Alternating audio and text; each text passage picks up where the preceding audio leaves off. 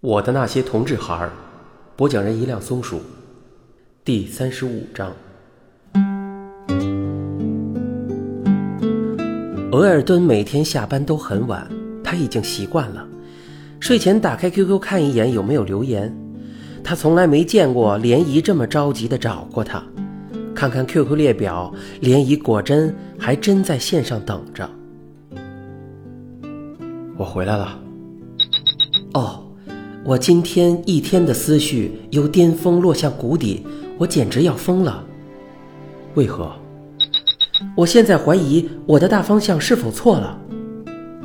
人在跌到谷底的时候，会对自己产生怀疑。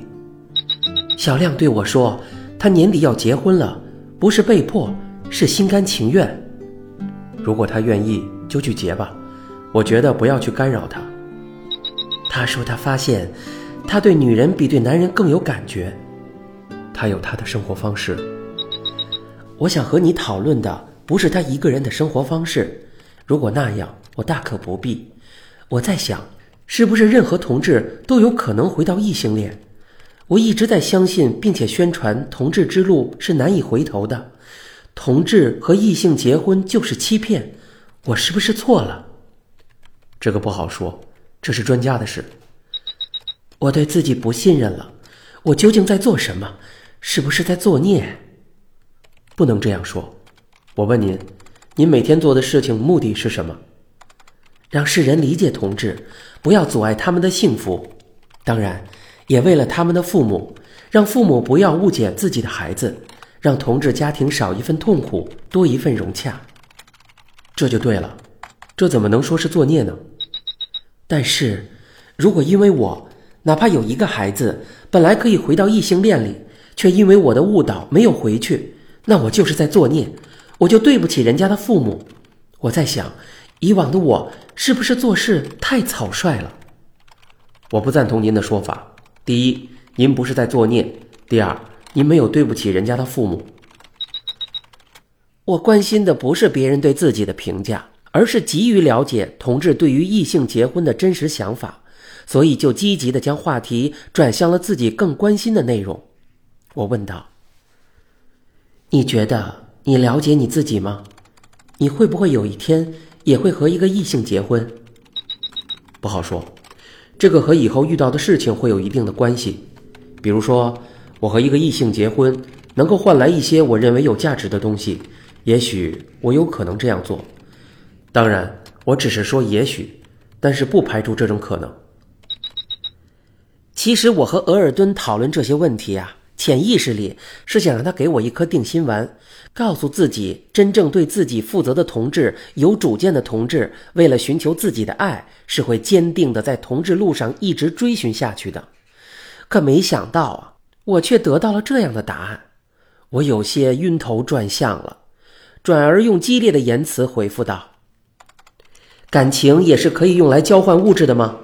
连你都这样说，我真要崩溃了。也不是像您说的这么残酷。我所谓的交换，也不是彼此之间没有一点感情在里面，但充其量是好感，而不是爱情。原来你们年轻人是这样看待感情的。这样一来，我就更看不清楚我在做什么了。我的努力，我的付出真没意义。其实勇那个家伙跟我说过一段话，也有些道理的。勇说了什么？你向他出柜了？没有，他总问我为什么不结婚，是不是没有人爱我？我说有一个事业有成的人追我，但是我没有感觉。没有爱情的婚姻是欺骗。勇说，如果这个人真的爱我，如果我和这个人结了婚，应该是我给了他幸福，因为他得到了他想要的，所以我没有必要去自责。对我来说，也许是可以成就我另一个事业的机会。你怎么看？怎么回答他的？我没有正面回答过他，但我觉得说的有一定的道理。有道理？我不敢苟同。请问，事业又为了什么？还不是为了体现自身价值？连自我都没了，还要事业干什么？事业可以让我和亲人很好的生活下去，事业可以让爸爸妈妈晚年过得幸福一点。勇的这种心理就是直男的自私心理。恕我直言，那干脆就卖身好了，同样也可以得到钱，何必打着事业的幌子？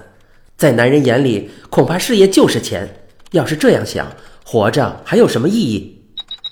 但是没有钱，什么也干不了。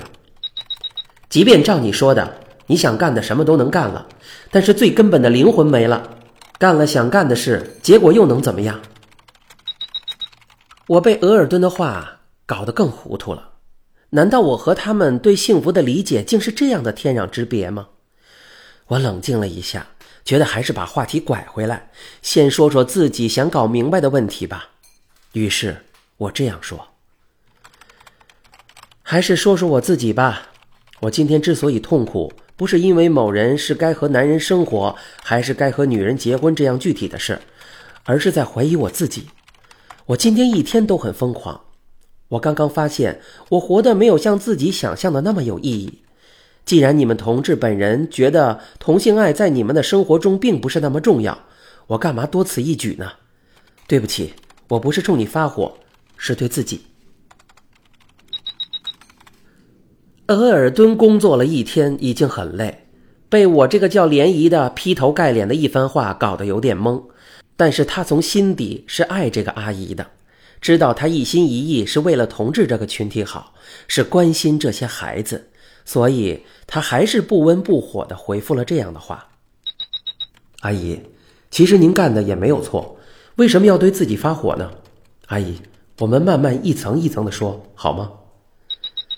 看到额尔敦在自己发火的时候还这样有耐心，我都有点不好意思了。禁锢聊天了，还没问你，你吃饭了吗？吃了，你先听听我的想法吧。好，像小亮这样的情况，在同志人群中肯定是少数的，但是肯定有。声明一下，我可没觉得小亮不对。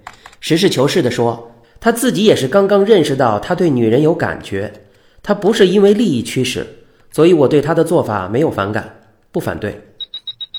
其实我作为一个同志来说，有人理解我，这就够了。其他的东西都是专家的事情，很多事情我们作为一个没有专业知识的普通人是没有办法搞清楚的。阿姨，让你一说，连我本人现在都有点糊涂了。我和女人没有试过，所以也不知道是什么样的感觉。要是有一天突然试过了，也有感觉怎么办？听了这样的话，我竟然有点不知所措了。我反思自己，真的。你对有关同志的事到底了解多少？竟敢去给那些孩子们答疑解惑？我的火气消了很多，口气也平和了些。哎，所以我在怀疑自己，一年来我到底在做些什么？我真的能帮到你们吗？弄不好还帮得到吗？你现在能理解我找你聊天的目的了吧？我是在生自己的气。您一直在说帮助我们，其实这事情本身就有很大的难度。能不能帮到那是能力问题，而且受到很多外界因素的影响。关键我今天想搞清楚的是，我的方向到底有没有错？不是我打击您的情绪，我说过，有关同志的很多事情，普通人是很难搞明白的，那是专家的工作。唉，但是专家帮不到我啊。我只有自己拷问自己。我倒觉得，如果您认为自己做的是对的，您就继续做下去。关键就是我不知道我是对了还是错了，这是我痛苦的根源。如果我明确知道自己做的对了，那么就算搭上性命，我也义无反顾。阿姨，我帮您理一理吧。先说说您为什么怀疑自己。你帮我。我怕把你搅糊涂了，我的罪孽就更大了。反正我现在有点糊涂了。哎呀，糊涂对糊涂，那么不是更糊涂了吗？我理解你，你为了让我心情好点，但我担心的是不要让我再影响了你，除非你是清醒的。首先，您的心态不对。您做这件事，如果只是让目前还不理解同志的人来理解同志就足够了。如果你想通过你想做的这件事，让整个同志群体或者他们的父母有大的改变，这是不可能的。在一定程度上说，您把这件事想得太大了。我没有高估自己，我没有改变谁，那不就得了？不会改变谁，谁又会怪罪您呢？您只要做您认为对的事就行了，这谈不上作孽。例如，有的孩子本来可以回到异性恋上来，因为我的一句话，他走上了那么苦的一条路，这难道不是罪孽吗？小亮，不会的，你怎么能认为他仅仅会因为您的话就走向另一边呢？再说，您又怎么会认为他的生活一定会苦呢？我说的不仅仅是小亮。我是说，不想给任何一个看我博客的孩子以误导。我不想再纠缠下去，知道一时半会儿也讲不清楚，自己慢慢去想吧。还是抓紧时间问点自己一个人绝对想不通的问题吧。你觉得同性恋是可以改变的吗？是不是每一个同志都应该尝试改变自己？根据我所知道的，应该是不可以，除非他是双性恋。你们难道都不清楚自己吗？我在这方面真的不太明白。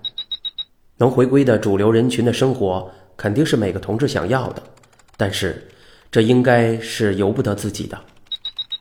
难道人真的有时候自己都不了解自己？比如我就是个异性恋，爱上同性这样的事，我就能明确的告诉你，我是无论如何都不可能的。